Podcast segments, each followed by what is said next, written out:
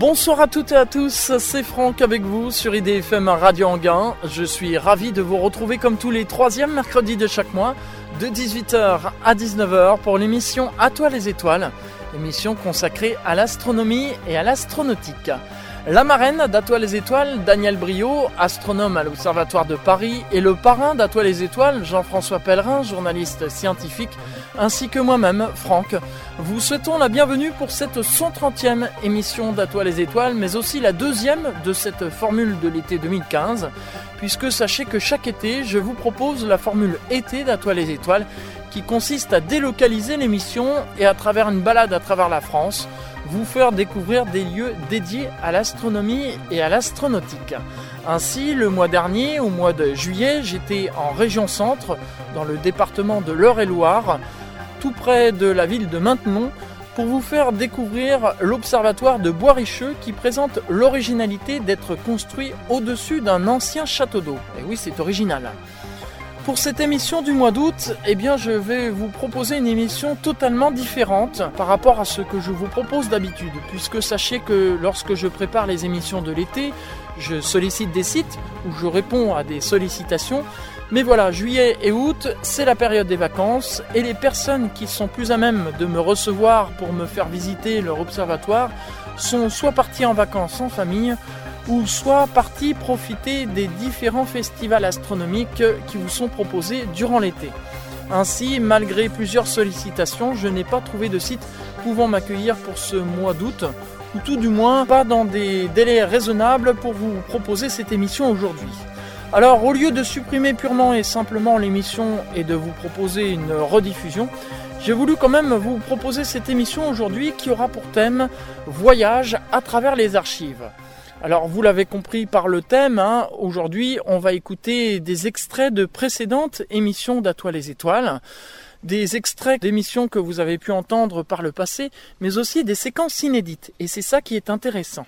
On commence tout de suite euh, cette émission et vous savez que le concept des émissions de l'été, eh bien, c'est de délocaliser l'émission et de la faire le plus possible à l'extérieur. Et là, je suis en région Haute-Normandie, dans le département de l'Eure, à 80 km au sud-ouest de Paris et à une vingtaine de kilomètres d'Evreux, sur la commune d'Ivry-la-Bataille et sur les hauteurs d'Ivry-la-Bataille, sur les ruines de l'ancien château d'Ivry-la-Bataille. Alors, ça n'a absolument rien à voir avec euh, l'astronomie, mais c'est un site que j'affectionne tout particulièrement en raison du magnifique panorama qu'on a sur la vallée de l'Eure.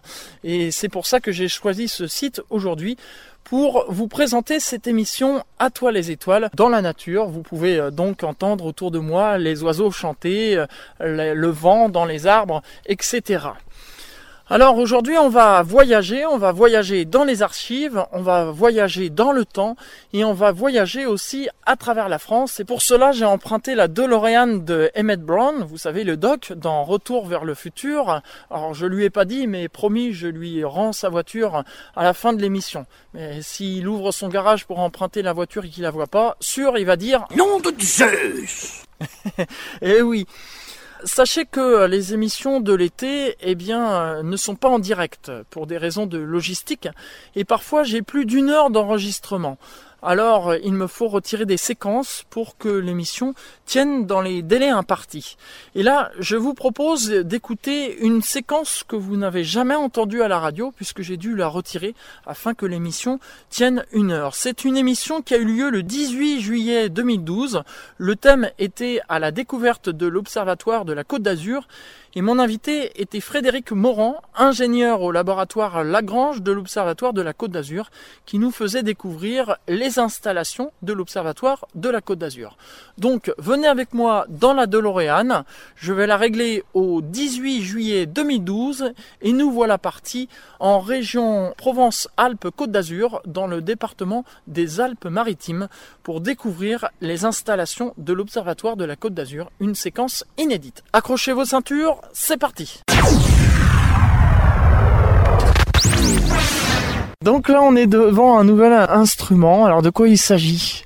Alors cet instrument, pour le décrire un peu, donc est composé de deux télescopes de forme un peu particulière qu'on appelle les télescopes boules, qui sont euh, tout simplement des télescopes qu'on a mis dans d'énormes sphères qui fonctionnent comme des rotules et qui leur permettent donc à la fois de pointer bien sûr n'importe quelle direction du ciel comme tout télescope qui se respecte, mais aussi de tourner autour de leur axe pour euh, qu'on puisse récupérer les faisceaux issus de ces deux télescopes afin de les mélanger de façon cohérente, donc en égalisant strictement le trajet parcouru par la lumière depuis l'étoile que l'on observe, on observe la même étoile avec les deux télescopes, en passant par les télescopes jusqu'à l'endroit euh, où on mélange.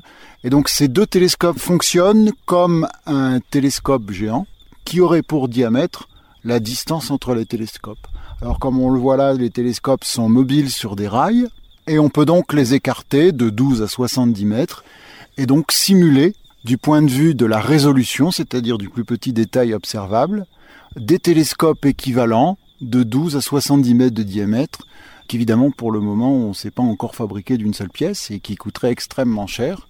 Donc cette technique dite de synthèse d'ouverture utilise un phénomène lumineux qu'on appelle le phénomène d'interférence. C'est pour ça que ces instruments sont aussi appelés interféromètres.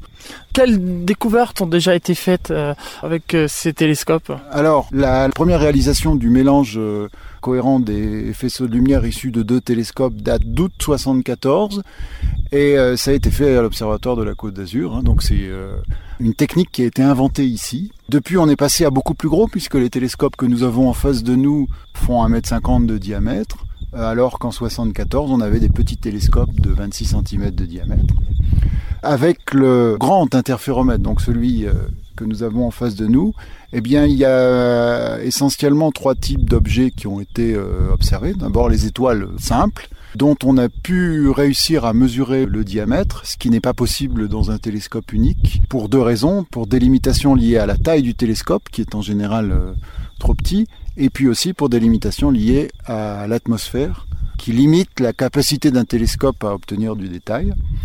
Donc là, on arrive à euh, des équivalents avec cet instrument de détails qui sont à peu près mille fois plus petits que ceux qu'on obtient dans les télescopes classiques. Moyennant quoi, donc on a pu accéder à la mesure du diamètre de certaines étoiles. On a pu également euh, détecter et mesurer les dimensions d'enveloppe de gaz, en particulier euh, de gaz d'hydrogène, autour de certaines étoiles particulières. Et puis également mesurer des séparations d'étoiles doubles, hein, donc des, des étoiles qui à l'œil nu nous apparaissent comme un point, mais qui sont en fait constituées de deux étoiles qui tournent une autour de l'autre. Voilà pour l'essentiel ce qui a été fait avec cet instrument, euh, qui est le précurseur finalement d'instruments beaucoup plus modernes et beaucoup plus gros qui sont utilisés aujourd'hui, comme euh, le VLTI, le Very Large Telescope Interferometer, qui est au Chili, qui est donc euh, composé de petits télescopes d'un mètre 80 de diamètre et également des quatre grands télescopes de 8 mètres du VLT. Alors ils sont en état de fonctionnement, mais ils sont plus utilisés. Hein. Comme je le disais, euh, cet instrument a servi à mettre au point la technique, et on a maintenant des instrumentations focales, c'est-à-dire l'instrumentation qu'on met à l'endroit où on mélange les faisceaux, qui sont extrêmement performantes et qui ont donc euh, été déplacées sur des instruments beaucoup plus grands, avec un plus grand nombre de télescopes et des distances entre les télescopes euh, elles-mêmes plus grandes. Alors ce sont des structures un peu particulières qui sont réalisées en béton, c'est assez peu classique pour un télescope. Mhm. Et puis euh, ces télescopes sont donc euh, adossés à un bâtiment de forme un peu particulière où euh, l'ensemble des, des, bureaux qui l'accompagnent sont donc des juxtapositions de sphères. Donc ça présente un certain nombre d'avantages. D'abord, ça s'intègre mieux au paysage. Ça permet de limiter les turbulences atmosphériques. Hein. Le vent coule mieux sur un, un dôme sphérique sur un toit en pente ou un bâtiment euh, rectangulaire. C'est une architecture qui a été euh, développée par un architecte euh, qui s'appelle Antilovag et qui a également proposé ce genre de construction sur la côte, pas très loin de chez nous, à Théoul-sur-Mer, où il a construit avec une architecture tout à fait identique la maison de Pierre Cardin. On peut éventuellement euh, maintenant entrer à l'intérieur du bâtiment où se produit la recombinaison des faisceaux pour ah bah voir un peu ah bah les, les, systèmes particuliers que demande cette technique. Eh bien, allons voir ça de plus près.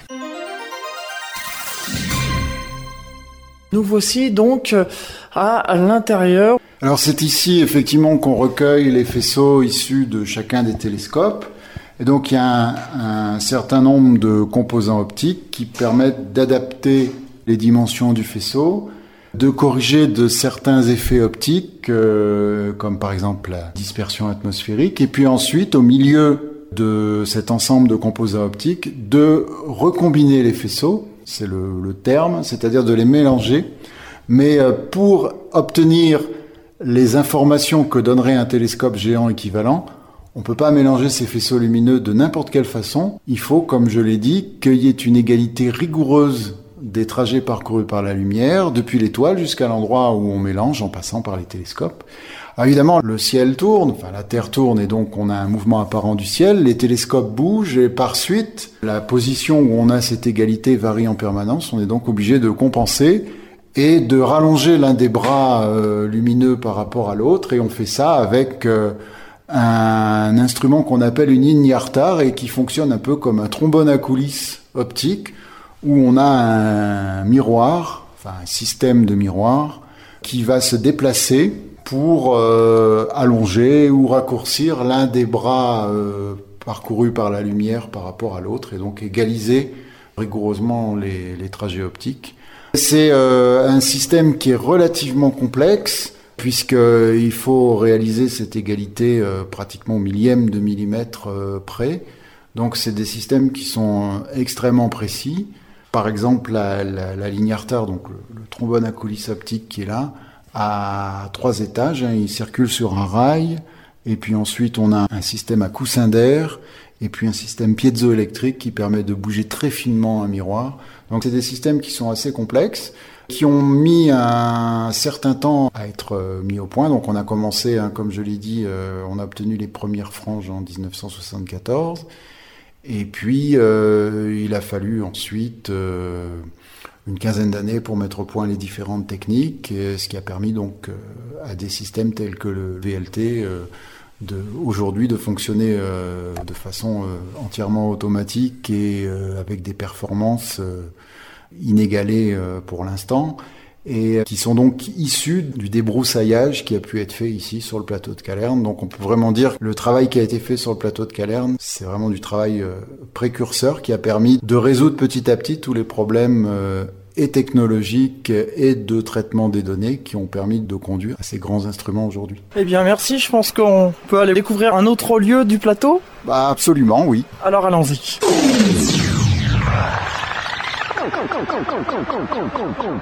Nous nous trouvons dans une autre pièce qui est encore euh, munie d'un laser également. Alors effectivement, ici on se trouve dans la pièce où euh, est stocké et également utilisé euh, localement la plus petite station laser du monde, la station dite ultramobile parce qu'effectivement son objectif principal est de se déplacer sur les différents sites du monde, en particulier sur les sites qui ne sont pas équipés de stations de télémétrie laser, pour pouvoir faire des études locales. Alors elle est allée dans beaucoup d'endroits, en Corse pour commencer par le plus près, à Paris, en Bretagne, euh, et puis un peu plus loin, euh, en Crète, euh, en Tasmanie, et sa dernière mission en date à Tahiti. donc le but de cette station, effectivement, de se déplacer. Donc tout à l'heure, on a vu un télescope d'un mètre cinquante de diamètre. Ici, on a un petit télescope de 13 cm de diamètre. Donc évidemment, la taille de ce télescope ne permet pas à cette station de travailler sur les satellites les plus hauts, encore moins bien sûr sur la Lune, mais les objectifs euh, scientifiques sont à peu près les mêmes que la station MEO, hein, le gros télescope. Euh, donc là, un peu les mêmes applications euh, scientifiques, puisqu'on travaille sur les mêmes satellites que ceux qu'utilise la grosse station, en dehors des plus élevés bien sûr, puisque les performances de la station, compte tenu de la taille de son télescope, ne permettent pas de les atteindre. Mais alors qu'est-ce que vous atteignez avec ces télescopes-là? Alors on atteint des satellites qui sont euh, situés entre euh, 1000 pour les plus bas et 6000 km d'altitude. Quand même. Oui. Alors donc, comme je disais, c'est une installation mobile, hein, ça tient dans un, dans un gros camion, et donc on peut la déplacer extrêmement facilement. Hein. On doit avoir une instrumentation qui fait une petite tonne, même pas. Donc c'est euh, relativement facilement déplaçable. C'est un instrument qui a été conçu euh, pour l'essentiel euh, sur place, avec des collaborations bien sûr extérieures, et donc qui a fait un certain nombre de missions depuis une quinzaine d'années maintenant.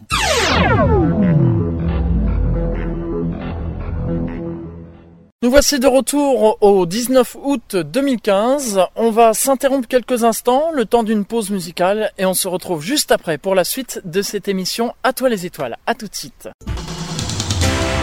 IDFM 98 FM c'est l'émission À toi les étoiles, comme tous les troisièmes mercredis de chaque mois, de 18h à 19h. Je vous rappelle que le thème de cette émission de ce mois d'août 2015 est Voyage à travers les archives. On voyage à travers les archives, on voyage à travers le temps et on voyage à travers la France.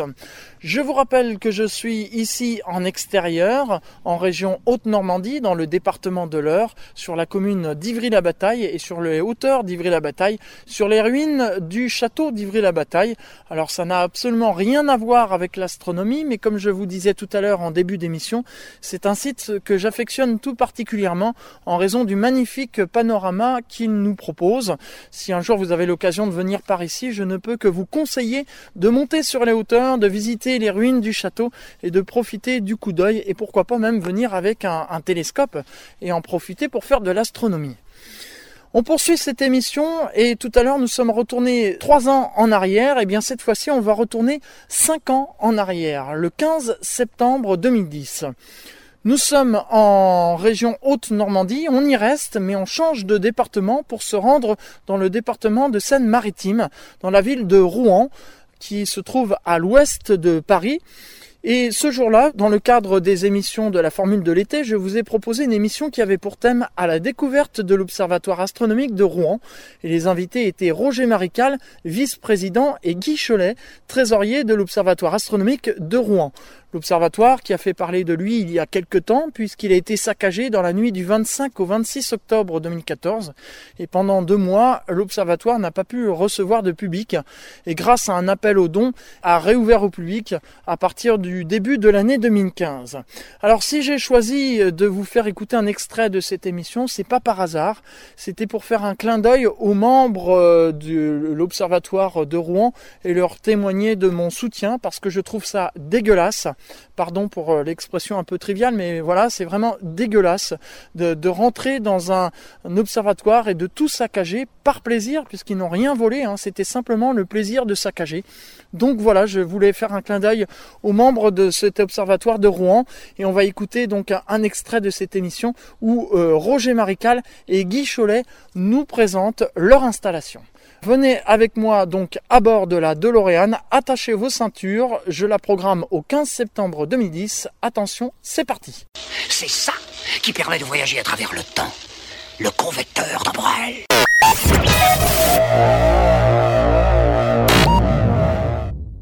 Nous voici euh, à l'extérieur euh, sur ce château d'eau. Alors il y a une question que je voulais poser avant que l'on parle de la lunette qu'on voit actuellement. On est ici au cœur de la ville et la question que je me pose, le gros problème des villes, c'est qu'il y a la pollution lumineuse. Hein, on explique rapidement aux auditeurs, c'est l'éclairage urbain qui empêche de bien voir correctement le ciel. Alors ça ne vous handicape pas? Si, c'est, je dirais, très handicapant. Mais le problème est de faire venir le public.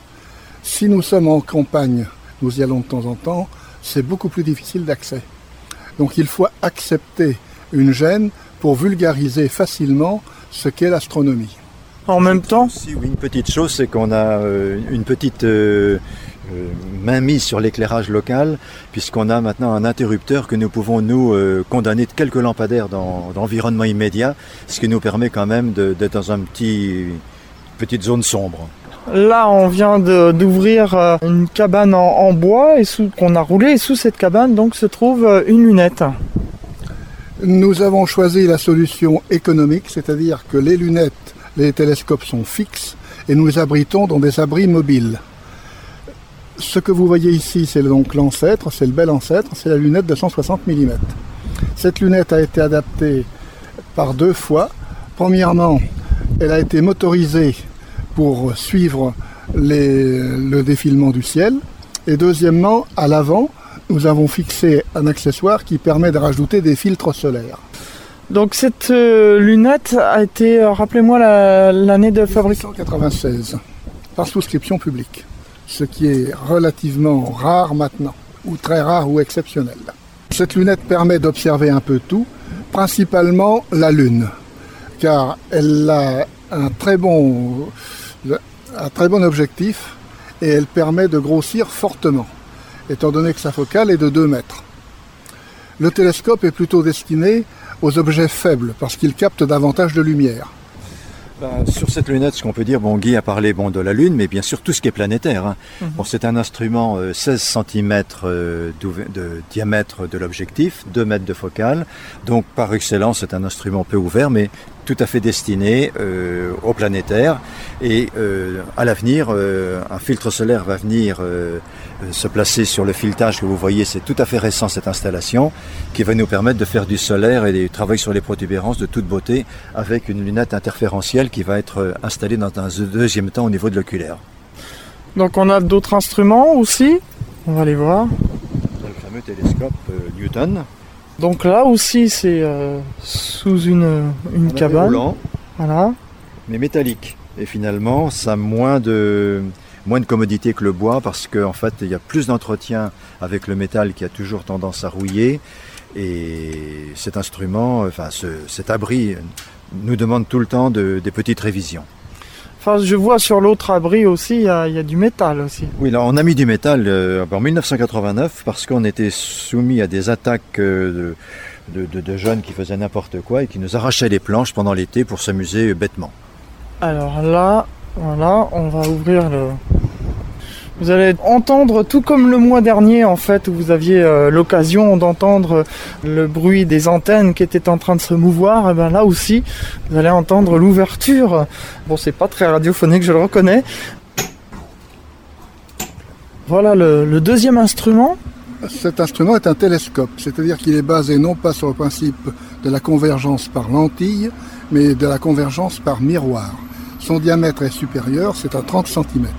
Sa focale, par contre, est plus faible. Donc son ouverture étant plus, importante, on a la possibilité d'avoir des panoramas plus importants également. C'est en somme un grand angle.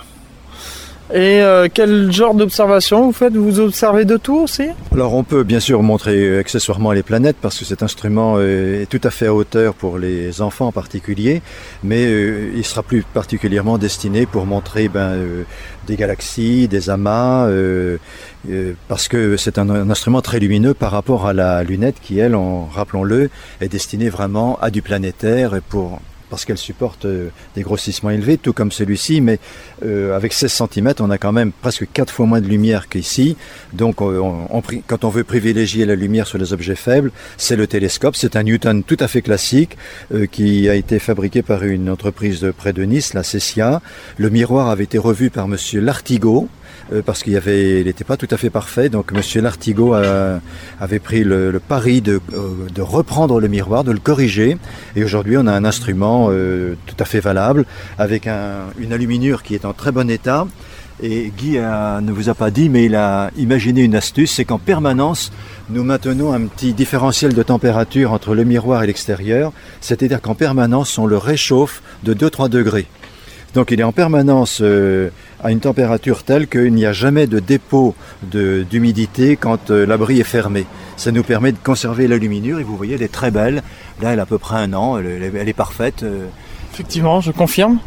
Alors là, on arrive au troisième euh, instrument, qui se trouve lui aussi évidemment sous une, cabane de bois.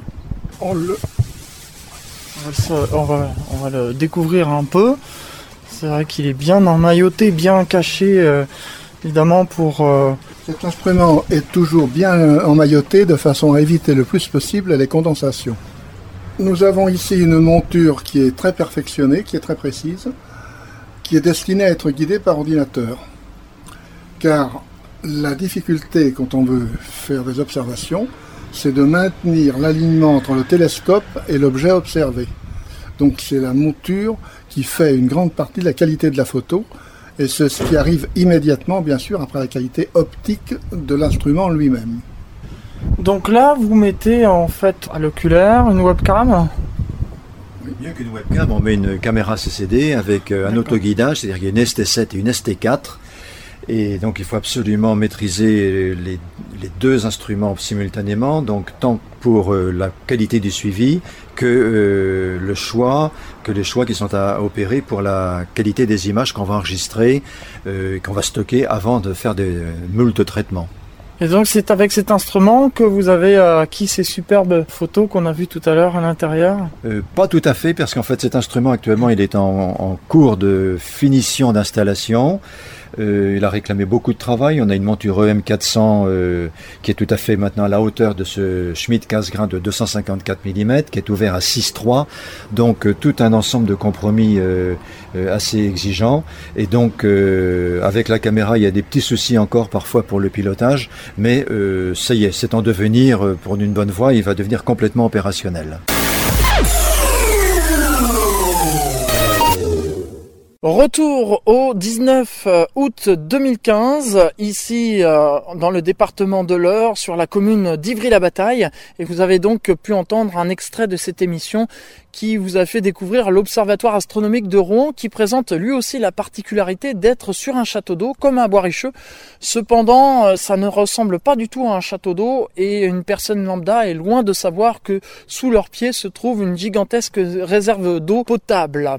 On poursuit dans cette émission À toi les étoiles et on va repartir encore une fois dans le passé mais cette fois-ci encore plus loin. On va repartir 7 ans dans le passé. Je vais programmer la DeLorean du doc au 17 septembre 2008 et cette fois-ci on va se rendre dans la région du Nord-Pas-de-Calais, dans le département du Nord.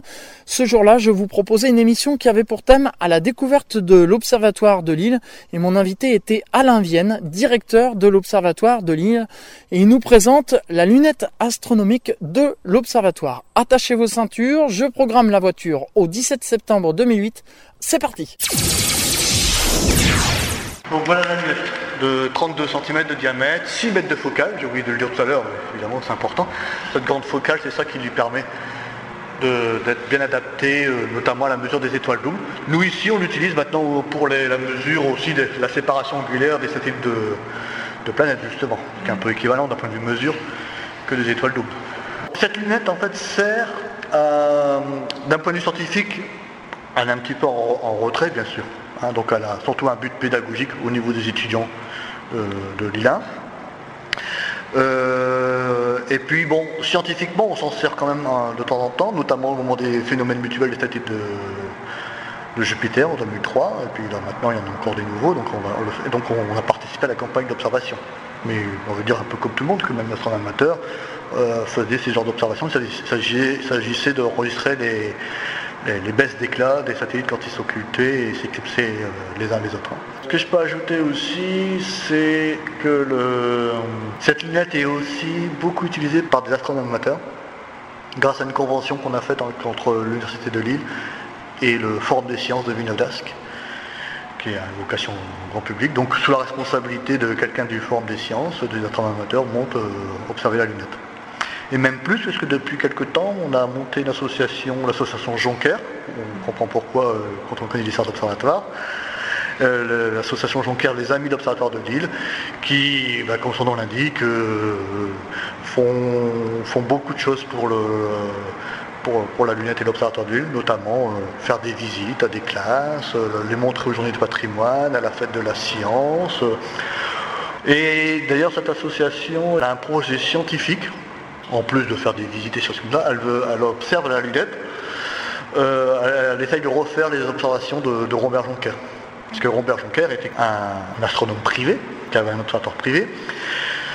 Après la guerre, la deuxième guerre mondiale, cette fois-ci, après la guerre 39-40, il a, il a intégré le CNRS qui venait de se créer et il a terminé sa, sa carrière en étant chercheur en astronomie, astronome, astronome professionnel. Mais déjà avant, il était connu pour avoir publié les catalogues de- d'étoiles doubles. C'est le deuxième découvreur d'étoiles doubles dans le monde, euh, de tous les temps bien sûr. Et donc euh, l'association Joker essaye de, de, réobserver pour compléter le catalogue.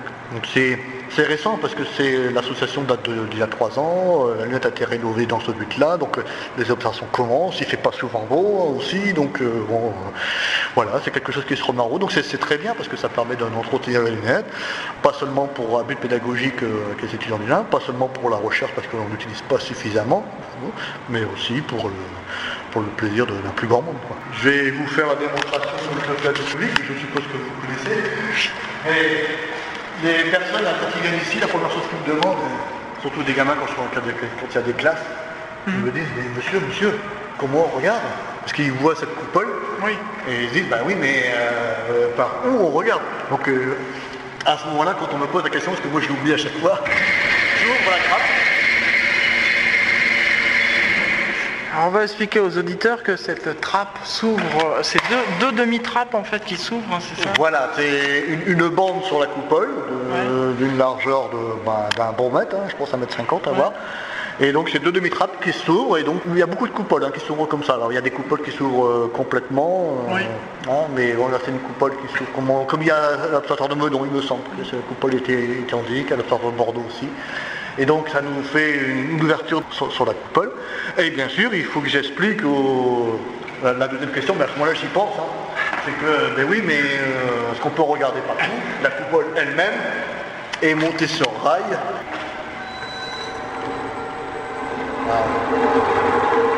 Et voilà, ça tourne, c'est magique. Donc voilà, c'est la coupole qui tourne et on la met dans toutes les directions que l'on veut. Euh, je suppose que pour les auditeurs astronomes qui, écoutent, c'est une évidence, mais quand je l'ai pu visiter, c'est pas. C'est quelque chose à dire parce que c'est pas, pas d'une évidence à toute épreuve.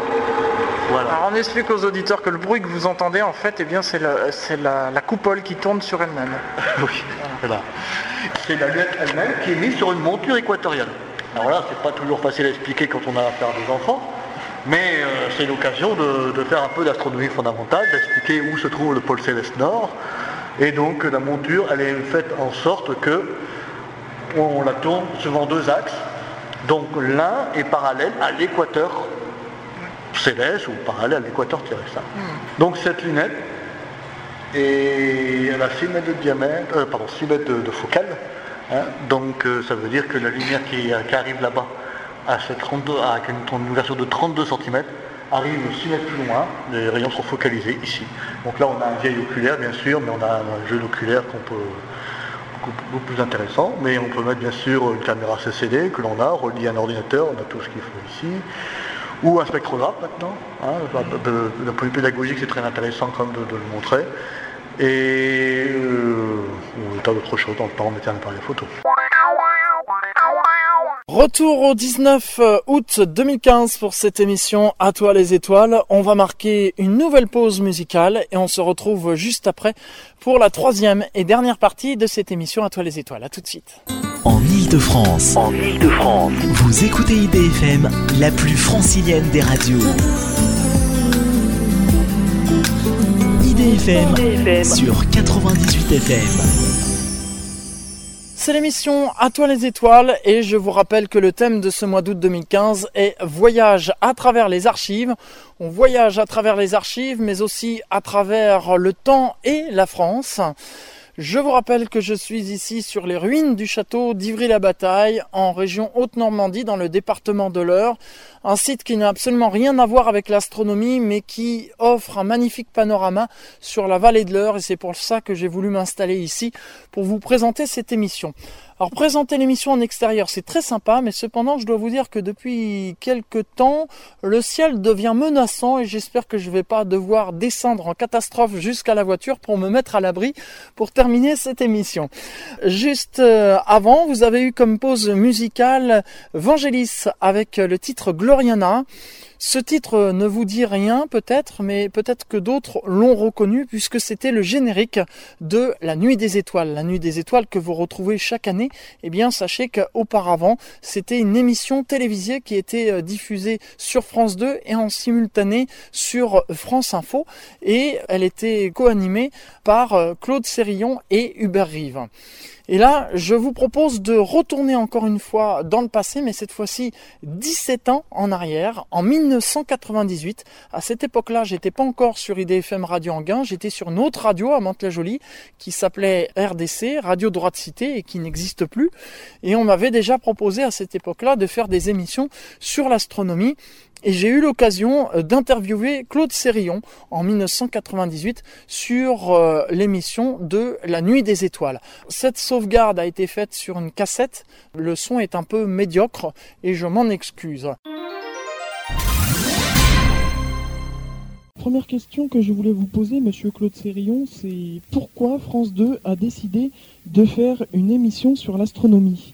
Au départ, ce fut le, choix euh, de la présidente de France 2, en l'occurrence, je pense que c'était Hervé Bourg, euh, d'installer le plus souvent possible sur euh, une chaîne publique des émissions à caractère scientifique, à caractère de découverte. Or, Hubert Reeves et beaucoup de, scientifiques réclamaient cette place depuis longtemps. L'idée plus originale qu'une émission, je dirais hebdomadaire, mensuelle ou trimestrielle, là, il s'agissait de faire un pari sur 4 heures d'émission euh, en plein été, pendant les vacances, et à des horaires où normalement les gens se couchent. Et puis là, on les invite, au fond, et c'est l'originalité de cette émission, on les invite à, ne pas trop regarder la télévision, mais à regarder le ciel. Donc euh, c'est un rendez-vous, c'est l'occasion d'ouvrir des centres d'astronomie aussi au, grand public.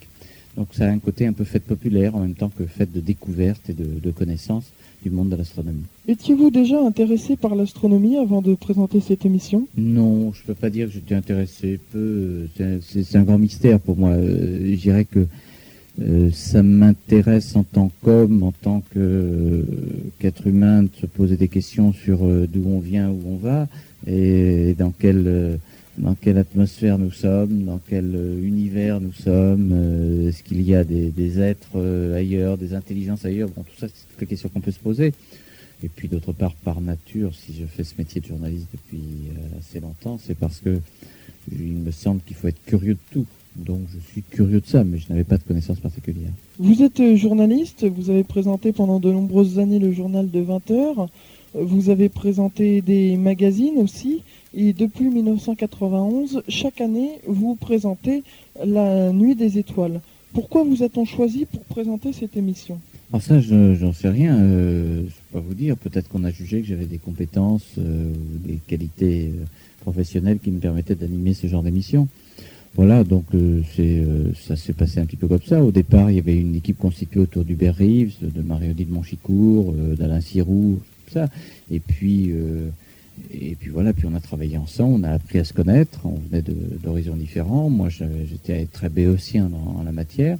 Et je crois que maintenant, on forme une équipe qui réagit assez bien. Comment se prépare l'émission euh, Moyens techniques, euh, nombre de personnes euh, présentes sur les lieux, etc. Alors c'est une très grosse préparation. Il y a en amont plusieurs mois de préparation, ne serait-ce que pour la logistique, c'est-à-dire trouver le lieu où on le fait, réunir les moyens techniques, trouver les documents, réunir les, témoins, faire les reportages. Donc il y, a, il y, a, un gros travail en amont. Et puis ensuite sur le lieu lui-même, euh, soit avec la SFP, soit avec des, sociétés de production privées. Il y a les, les cartes directes. Ça euh, suppose énormément de moyens techniques, c'est-à-dire l'éclairage notamment, puisque nous faisons ça de nuit. Euh, là, comme nous l'avons fait l'année dernière et nous le refaisons cette année, c'est à Toulouse, à la Cité de l'Espace, euh, qui est une très vaste cité où il y a du public. Donc ça, suppose beaucoup de, moyens à mettre à disposition pour faire cette émission. Que se passe-t-il euh, après que l'émission soit terminée? Est-ce que vous continuez à parler entre vous? Est-ce que vous proposez des animations aux spectateurs présents ou est-ce que vous pliez bagages? En général, on plie bagage quand même, hein, parce que d'abord, on a passé trois jours, voire quatre jours ensemble. Donc, le travail est surtout euh, euh, en, parallèle du travail technique et matériel. Il y a un travail de préparation dans les trois derniers jours avec Hubert, avec Roger Maurice Bonnet, avec toute l'équipe, qui est qui est quand même très prenant. Donc, quand l'émission se termine, en général, il est 2 heures du matin.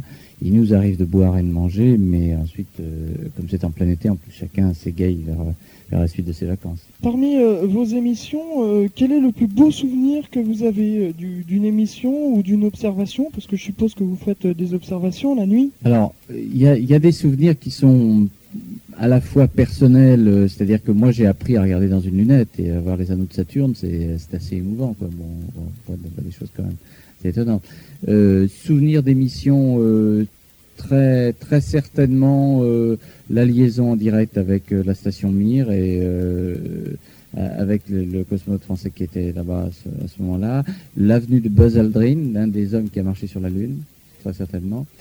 Et puis des souvenirs de complicité, je pense notamment à l'année dernière avec Hubert Reeves, Hubert Reeves qui avait des, problèmes de santé et, et, qui a tenu formidablement bien l'émission pendant 4 heures. Euh, une complicité avec Roger Maurice Bonnet, avec Hubert, avec Sirou et avec euh, Marie-Odile, qui a fait que euh, on, sentait que la mayonnaise prenait. Pardon pour l'expression un peu triviale, mais c'est important parce que on parle de choses qui sont très précises, très scientifiques, et en même temps, c'est l'infini. C'est comment vous voulez. Par exemple, quand Hubert se met près d'un écran et puis dit, on voit très nettement sur cette diapositive telle étoile ou telle autre. En fait, on voit un petit point lumineux. Donc, il faut qu'on le croie. Alors, ce qui est formidable, c'est qu'il a, une capacité euh, très personnelle, très originale de nous faire rêver, de nous faire penser euh, l'univers. Et ça, je trouve que c'est des, des, souvenirs forts. Puis c'est des émissions qui se font en direct, 4 heures en direct, en extérieur, avec du public, avec donc le risque. Une année, avec Hubert, on a essuyé un orage invraisemblable dans le Gers et on a terminé, on était deux vagabonds SDF, euh, on dégoulinait de pluie, on avait les pieds euh, les, chaussures étaient prises dans la boue, enfin c'était invraisemblable, mais on a eu un vrai bonheur à le faire quand même. Et à l'inverse, avez-vous gardé des mauvais souvenirs? Non, on n'a pas vraiment de mauvais souvenirs. Il y a eu euh, une fois à Gourgoubès, dans les Cévennes, un, des miroirs de Gourgoubès qui, qui, a éclaté et qui a fait tomber, failli blesser un spectateur, donc ça c'était un peu non, le mauvais souvenir, ça doit être les, les, moustiques qui nous piquaient. Et pendant ces émissions, euh, avez-vous eu des fois des scoops? On a eu des images scoops grâce à Alain Sirou notamment et à Léza aussi de, de, Bonnet. On a eu des images tout à fait étonnantes. Je pense notamment d'explosions de, euh, d'étoiles. Euh, on a des, oui, on a, on a eu vraiment des images tout à fait exceptionnelles. Étaient-elles les premières euh, Étaient-ce les premières diffusions? J'en sais rien, mais c'était des vrais scoops en termes d'astronomie à la télévision. Et si par exemple on vous proposait de partir sur la station Orbital Mir, seriez-vous prêt à partir? Ah non, non, non. Non, non, non, non. Moi je suis pas du tout. Euh, moi je suis pas un aventurier. Euh, je suis un homme de la Terre. J'ai d'abord j'ai le vertige, ça me faudrait une trouille noire. Non, non, non, non, non, non, Si vous étiez une étoile, laquelle seriez-vous? D'abord ça se saurait si j'étais une étoile. Euh, là, je sais pas, je sais pas. Il faudrait que je trouve une étoile, mais ça, il faudrait que je demande à Hubert. Euh, il faudrait que je trouve une étoile qui soit suffisamment libre, qui soit, qui, qui soit pas trop dans une attraction de euh, une galaxie ou autre. Trouver une étoile très libre. C'est quand même une grande qualité. Parmi les étoiles que l'on peut voir lorsque le ciel est bien dégagé, combien connaissez-vous d'étoiles? Pas beaucoup, vous savez, moi je ne vais pas prétendre être connaisseur. Hein.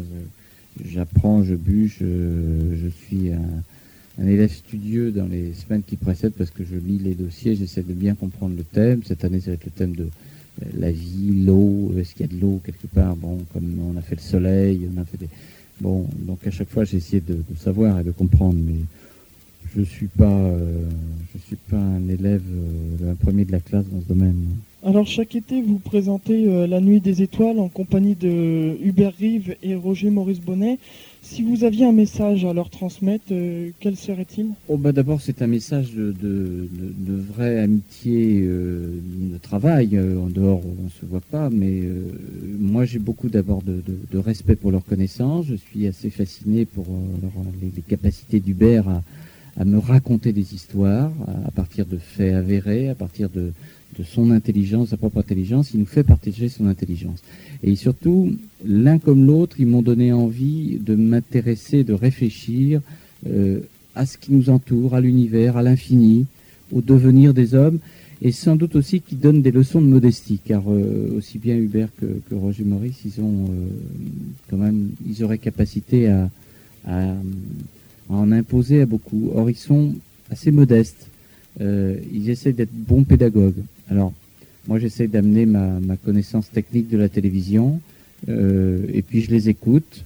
Et j'ai découvert des gens aussi qui se posaient beaucoup de questions, beaucoup d'interrogations euh, sur euh, l'humanité telle qu'elle évolue, sur nos modes de vie. Et tout cela, j'irai avec le recul de, leur propre connaissance sur, sur l'espace, sur l'univers. Et je crois que si ça marche, cette, cette émission, c'est grâce à eux parce qu'ils ont réussi à, à, bien s'intégrer à, ce monde un peu trivial qu'est la télévision, à, nos obligations de, dramaturgie, de, mise en scène, et, à passer à travers ça pour quand même être des, gens très disponibles pour le, grand public. Et je crois que ça, c'est une belle leçon. Il m'est arrivé de travailler avec des, gens comme eux, dans le monde scientifique, dans le monde de la génétique, euh, dans le monde de l'art. Et à chaque fois, je me suis dit que ceux qui euh, avaient de telles connaissances, de telles intelligences, et qui étaient capables de le faire passer euh, au grand public, bah, c'était des gens qu'on devait absolument respecter. Alors non seulement euh, j'ai de l'affection, de l'amitié pour eux, mais en même temps je les respecte beaucoup. Et pour terminer, euh, la dernière question, pour nos auditeurs qui écoutent l'émission ce soir, auriez-vous un message à leur transmettre? Je crois qu'il faut savoir rester la tête dans, dans, le ciel. Hein. Je crois qu'il faut savoir de temps en temps se poser, puis regarder les étoiles, regarder la lune, regarder le soleil, autrement que simplement pour, euh, pour passer le temps. Ça nous oblige à réfléchir à ce qu'est la planète sur laquelle on vit, à ce qu'est les origines, le devenir de, cette planète. Et peut-être que ça peut apporter un peu de sagesse. En tout cas, on peut leur souhaiter. Eh bien, Monsieur Claude Sirion, je vous remercie d'avoir euh, répondu à ces questions.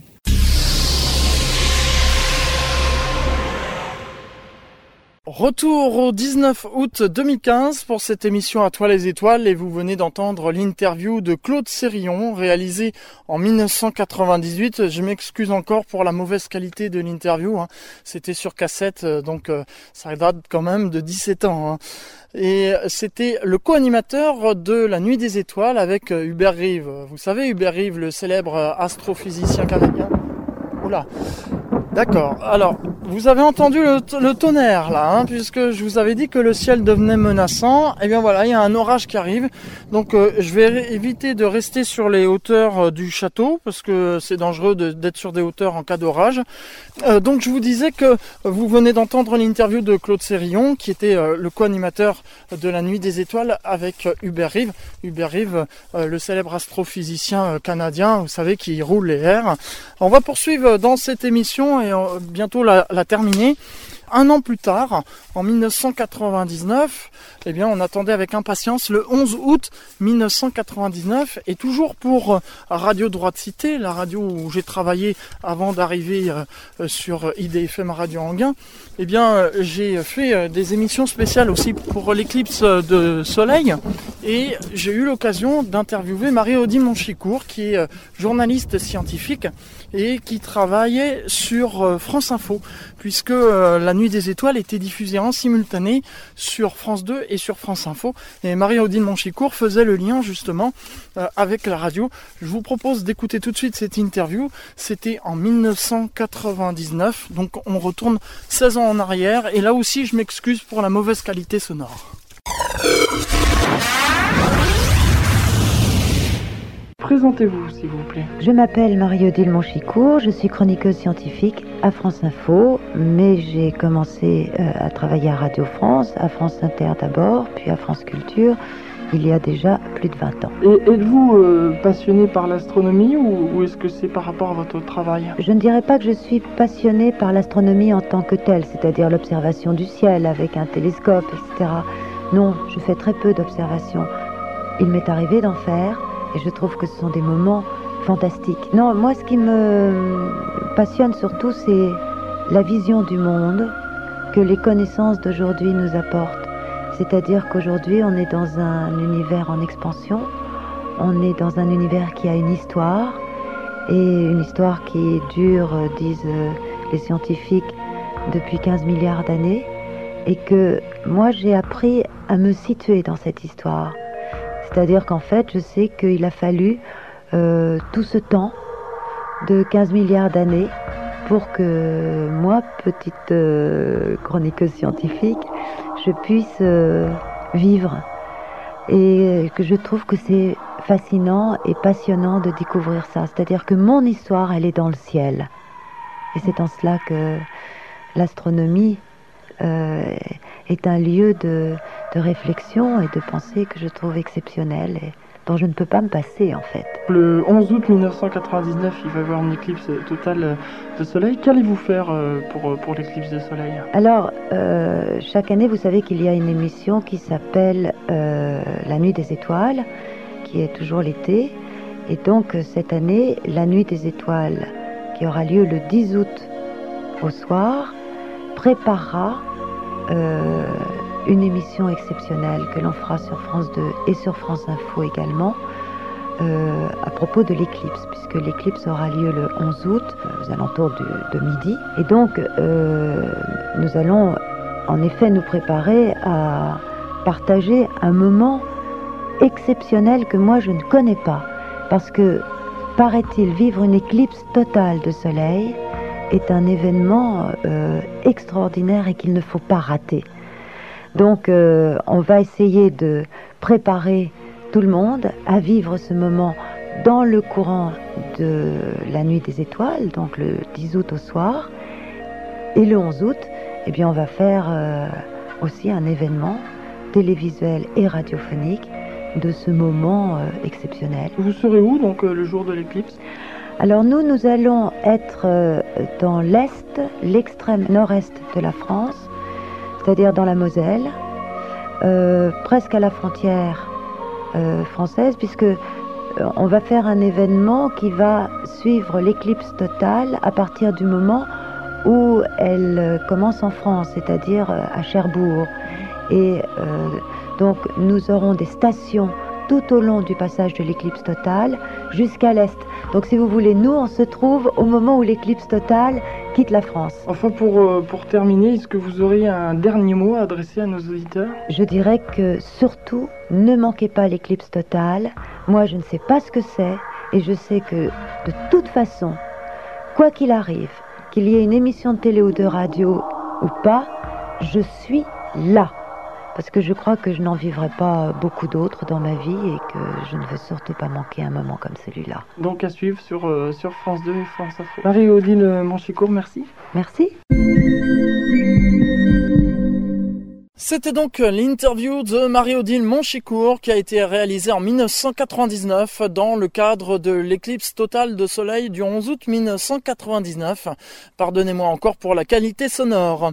On arrive au terme de cette émission À toi les étoiles. J'espère que vous avez passé un agréable moment à l'écoute de cette émission. C'était une émission un peu spéciale aujourd'hui qui se termine d'ailleurs sous un orage et qui en plus euh, vous proposait un voyage dans les archives puisque comme je vous ai dit en début d'émission, je n'ai pas trouver de structure qui pouvait m'accueillir euh, au mois d'août en raison des vacances. Dans un instant, vous allez retrouver la suite des programmes d'IDFM Radio Anguin et notamment de chasse avec Véronique Gastin et euh, sa co-présentatrice. C'est une rediffusion parce qu'elles aussi sont en vacances, elles ont raison, elles en profitent. Hein. Ensuite, ce soir à Patrick Mollis à 20h pour Country et Souvenirs. Astromancy à 22h et ensuite vous retrouvez les rediffusions de la nuit. Quant à moi, il ne me reste plus qu'à vous souhaiter de passer une agréable fin de journée. Bonnes vacances pour ceux qui y sont, bon courage pour ceux qui n'y sont pas. Et rendez-vous le 16 septembre de 18h à 19h pour la troisième et dernière émission de la formule de l'été avant de réintégrer les studios d'IDFM et de faire la rentrée. Et là, ce sera sûr, on sera dans le nord de la France. Je vous en dis pas plus, rendez-vous le mois prochain. Merci à toutes et à tous pour votre fidélité et rendez-vous le 16 septembre. Au revoir à tous. Bonjour, ici Jacques Bessy. Vous aimez IDFM Radio Anguin, votre radio de proximité. Pour une contribution modique, rejoignez-nous en devenant membre bienfaiteur de notre association et participez à la grande aventure de la radio. Renseignements à IDFM 26 bis rue de Morat, 95 880 Anguin-les-Bains ou au 06 03 03 11 40. Sur IDFM, c'est déjà l'été. Déjà l'été.